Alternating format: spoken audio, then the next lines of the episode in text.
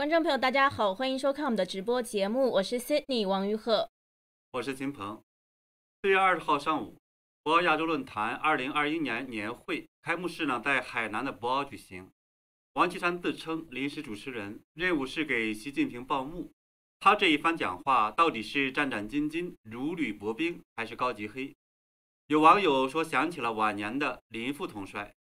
习近平是远程参会，那继续强推一对“一带一路”。讲话中更是透露出对美日法等国的指责和要构建一个中共版本的全球命运共同体的勃勃野心。那有学者是说，冷战要开打。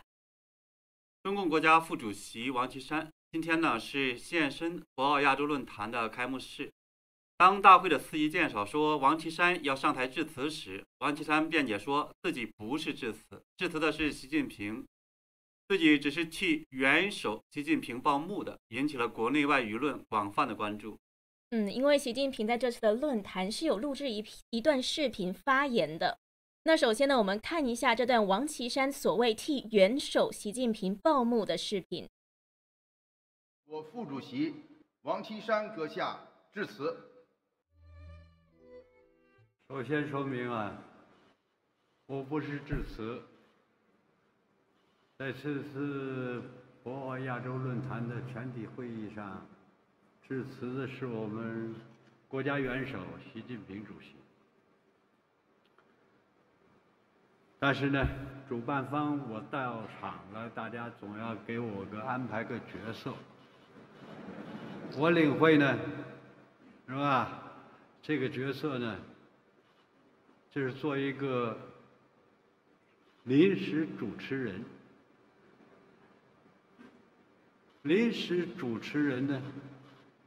是吧？我只是为我们的习近平主席的致辞呢做一个报幕，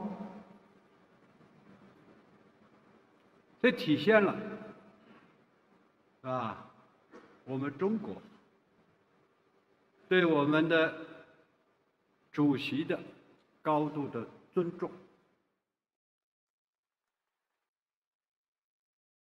那不知道大家是怎么看这一段视频的？观众朋友也可以把你们的感想写在我们的评论里面。不过现在网上呢，主要是有两类观点，一类是认为王岐山战战兢兢、如履薄冰的，那有另外一类呢，是认为王岐山是高级黑。对我们呢来分享一下，就是网上的部分的评论。比如呢，我看到自由亚洲电台的小编就很有意思，他写了三个标签儿，一个呢是敬于一尊。第二呢是忌才，就妒忌这个人才的意思。嗯，那第三个呢是王岐山。那网友米线呢，在我这个推个人推特里边呢，就评论说，奴才是有严格等级的，中共最高级别的奴才诞生了。呃，温迪温呢说了，说了一大堆呢，就是一句话，老习呢是老大，我就是个屁。嗯。那还有网友 Kevin 二零二零是说，被人控制了的把柄太多了，随时随地都可能会被置于死地，所以需要额外的小心谨慎来保全自己的生命和财富。那有另外一位网友 Old Moon 是说，权力把席包子变成了恶魔，人人谈席色变，王公公也不例外。无论他以前多么的劳苦功高，在绝对的至高权力面前就是个屁。那有另外一个网友呢，是说把自己说成一个临时工，很有意思。对，当然也有网友呢认为王岐山是高级黑的，他是在利用讲话呢表达对习近平的不满。比如有网友就说呢，话里有话，和当年六四时赵子阳对来访的戈尔巴乔夫说，中国的事都是习近平说了，呃，邓小平说了算，如出一辙。嗯，还有王岐山在演讲中呢，是称呼习近平叫做元首。那就让很多网友呢是想起了二次世界大战的时候，德国的纳粹党，也就是国家社会主义工人党的元首希特勒，还有人是贴出了这个希特勒的照片和动画。对，认为呢，就是元首这个称呼呢，是对中共党魁呃自称为人民服务的最大的嘲讽。那网友呢，邱守月就说，纳粹法学家卡尔施米特说，元首呢直接创造法律，他始终是一个法官。他不受任何正义约束，他本身就代表最高正义，这实际上也是在嘲讽中共的这个元首的这种称呼。嗯，那网网友呢？这个礼拜天说，元首这个称呼伪都敢用，太无知了。那王岐山这种对习近平战战兢兢、亦步亦趋的感觉呢？还有几名网友就想起了当年举着毛泽东语录带头高喊“毛主席万岁”的毛泽东当年的亲密战友林彪。那有一个网友黎明刀，他是说：“我咋看都像那个语录不离手、万岁不离口的亲密战友在讲话。”那有另外一个网友是说：“与林副统帅面相都是一个类型的。”呃，不过呢，这个林副统帅后来的下场并不好。我们知道呢，他虽然对毛泽东极尽拍马之能事，最后呢还是仓皇出逃，命丧黄沙。所以呢，也有网友评论说呢，王副主席一定特别了解这个林副主席的下场。嗯，那这次呢，苹果日报是解读说，王岐山在吹捧习近平，但是又表现得战战兢兢，可能意味着中共党内的权斗已经进一步激化。即使是身为习近平的盟友，王岐山可能还是觉得没有安全感。对，我觉得这个理解也非常有道理。这可以理解为呢，实际上习近平通过这种方式，呃，王岐山通过这种方式向习近平来示弱。嗯，那么实际上我们也知道，说今年四月十二号，被称为王岐山大管家的中共中央巡视组呢原副组长董洪，他就被中纪委、中央监委呢宣布严重违违纪违法，立案审查调查。然后呢，并开除了党籍。嗯，那时候董洪是被指出大搞权钱交易、非法收受巨额财物这些。对，这个董洪呢，和王岐山实际上交集很深，所以呢，有的媒体称他是叫做王岐山大管家。那一九八八年的时候，一九九八啊，一九九八年，这个王岐山呢担任广东省副省长，那么董洪担任他的这个秘书长，然后王岐山担任这个国务院经济体。制改革办公室主任的时候呢，董洪出任体改办的产业司司长，王岐山担任海南省省委书记，那么董洪就担任省委副秘书长。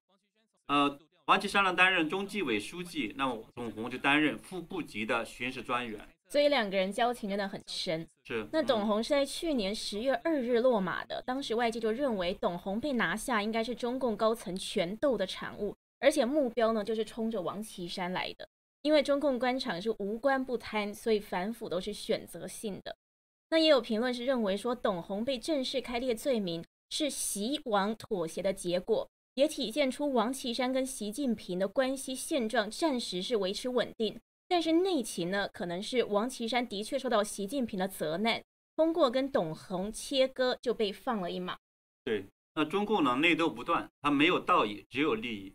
习近平当年接班的时候，我们知道他周围都是江泽民的人马，包括党政军武警，还有公安、国安等等。那么硬是呢靠这个王岐山通过反腐这种方式杀出了一条血路，他才稳固了政权。但是我们也看到呢，自从习近平十九大大权在握之后，那么王岐山这个人就变成了一个道具一样，那么一个人被雪藏了起来，就像《资治通鉴》里面说的一样。叫做狡兔死，走狗烹；飞鸟尽，良弓藏；敌国破，谋臣亡。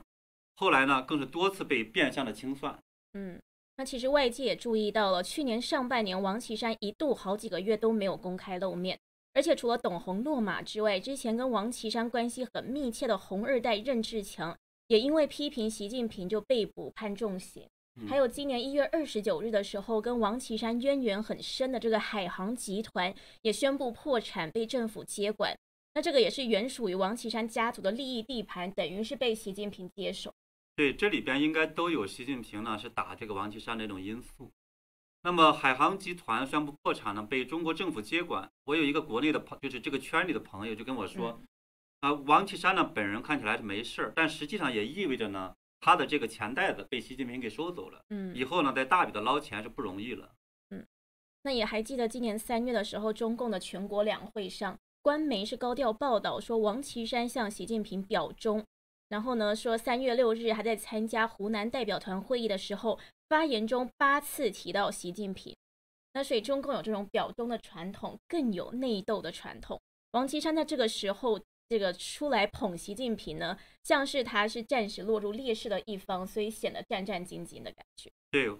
我有时候就很感慨，就是习近平在十九大之前后呢，就党政军大权在手。如果他那个时候能够选择抛弃共产党，那么王岐山本人应该也有一个比较好的一个未来。但是我们也看到了，说习近平为了保护自己的权利而选择了去保党。结果呢，他们当年联手清算江泽民这一帮贪腐卖国这样的一些这种行为的话呢，就变成了这种可悲的，就共产党内部的这种争斗。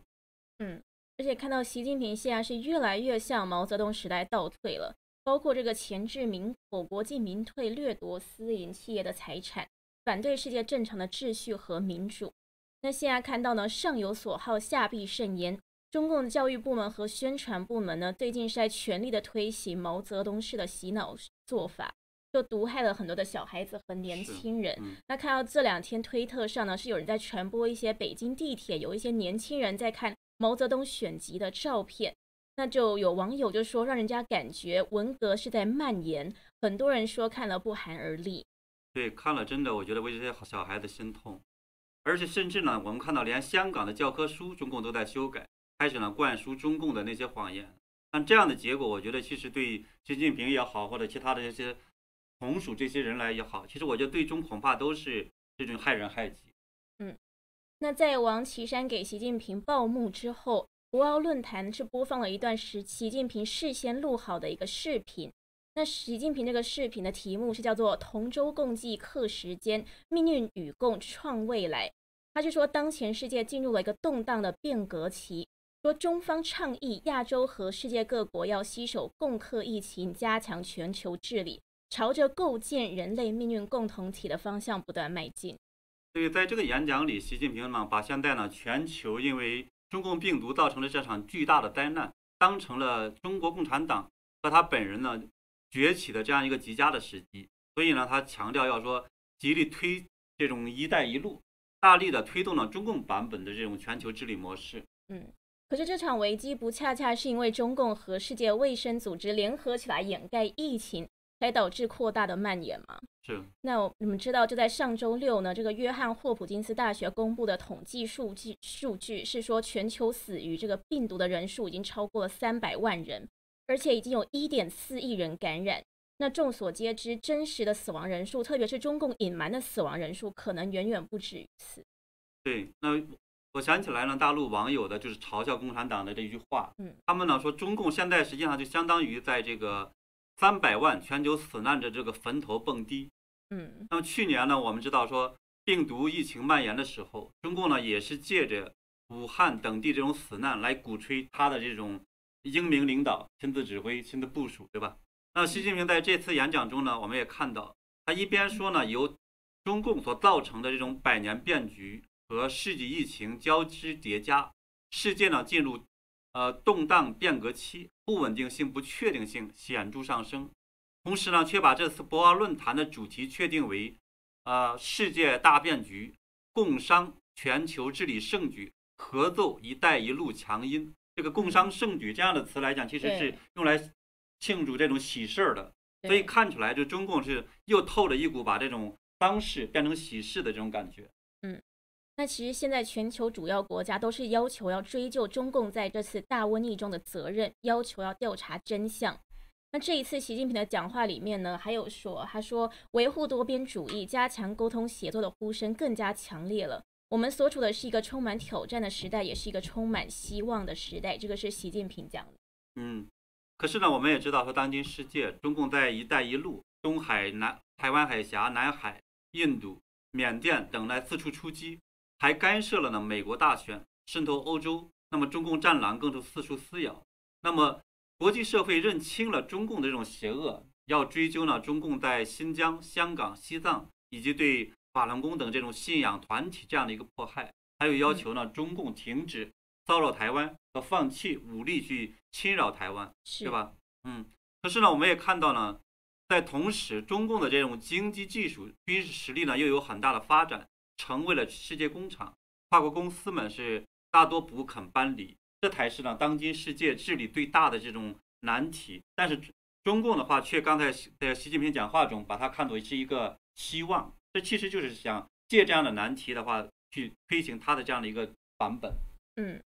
那中共呢，看起来是对国际的指责是不理不睬，可是呢，的确是把因为这个病毒造成的全球经济衰退和社会混乱，视为中共自己获取全球领导力的一个所谓挑战的时代和充满希望的时代。对我们看到了这次大瘟疫中，那么中共呢还欺骗中国人说美国的治理吓死了这么多人，但事实呢，其实正确的看法应该是什么呢？就是美国这些年就是对中共绥靖，对吧？妥协，还让中共的话敢于去操控这个 WHO 世界卫生组织去作恶。所以呢，不是原有的世界秩序无效，而是中共破坏了秩序，造成了太多的这种麻烦和困难。所以呢，现在如果这个美国等不追究中共放毒的责任，那么中共呢还会更加肆无忌惮地制造下一次大瘟疫或者其他全球灾难。嗯，不过还好，现在看起来世界各国呢的确已经开始组起了一个抗共的联盟。那习近平在这个演讲中呢，就有点在指责这件事情，就有点抱怨这件事情的感觉。他是说，人为的筑墙脱钩是损人不利己。然后呢，就等于是指责西方这些民主国家对中共发起的围剿，但是呢，实际上呢，筑起这个互联网防火墙的其实是中共自己，还有把这种脸书、推特还有国际互联网隔绝在中国之外的，也是共产党自己。所以呢，连很多的中国中国学者现在都受不了了，就要求要开放互联网。是，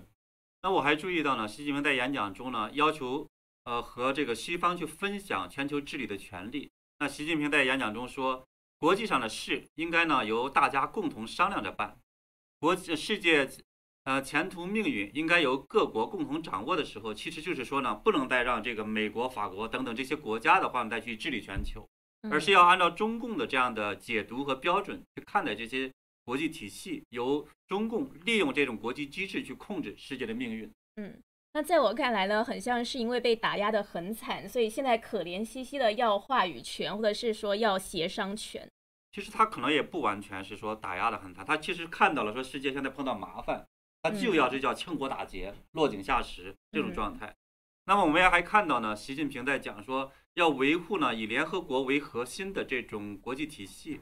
维护呢以国际法为基础的这种国际秩序。维护以世界贸易组织为核心的多边贸易体系，这听起来很突兀啊！因为这个不就是国际社会一直在要求中共做到，可是他却做不到。对，实际上的话，我们也知道是说中共呢，把世界卫生组织变成了一个中共的帮凶和这种附庸，把联合国呃人权理事会呢变成了一个流氓国家为主的这样的一个俱乐部，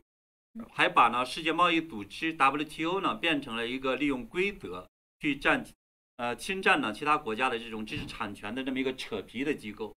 而对于中共亲自参与的这种联合国海洋法公约，中共也不遵守，这才造成了这种南海争端和几乎所有的周边国家为敌。对，不过现在的确看到世界越来越清醒，包括今年刚刚结束的这个美日峰会出来的美日联合声明，还有印太四国联盟，还有昨天节目谈到的欧盟发布的印太战略。都表明说，世界各国都在采取实际有力的行动，不会再让中共这样继续胡作非为下去了。嗯，对，我们看到这也是一件好事情正在发展。